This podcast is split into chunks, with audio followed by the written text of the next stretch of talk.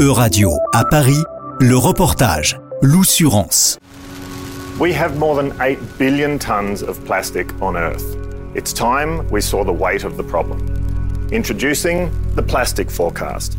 Ce que vous venez d'entendre, c'est la vidéo de présentation du Plastic Forecast, que l'on peut traduire à la météo du plastique. C'est un nouvel outil qui mesure la quantité de microplastiques dans l'atmosphère. Il a été créé par la Fondation Mine de Roux, une organisation philanthropique australienne.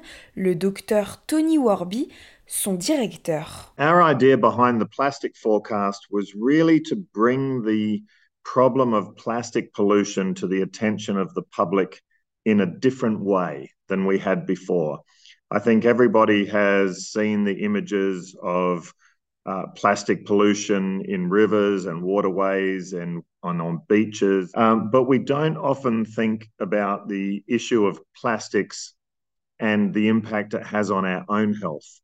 And most people don't appreciate that the plastic in our environment breaks down into smaller and smaller pieces over time until they become what we call microparticles or even nanoparticles of plastic that you that you can't see with um, with the with the naked eye. They're in the air that we breathe, and uh, they come from lots of different sources, uh, from tires on cars, from waste dumps, from uh, all of the plastic materials that we come into contact with every day.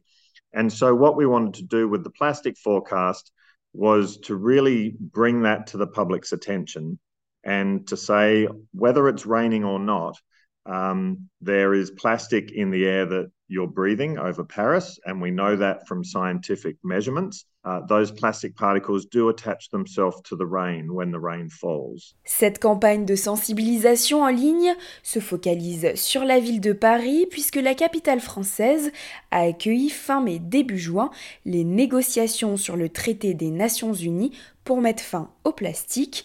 Le message se veut positif.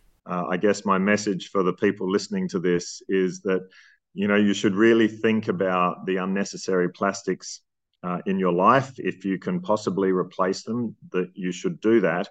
But most importantly you should have your voice heard uh, by the people who are in decision making positions uh, and let them know that you support a really strong global plastics treaty and that it's their responsibility to negotiate for one that's legally binding. La Fondation Mine de Roux souhaite étendre ses météos du plastique à d'autres villes.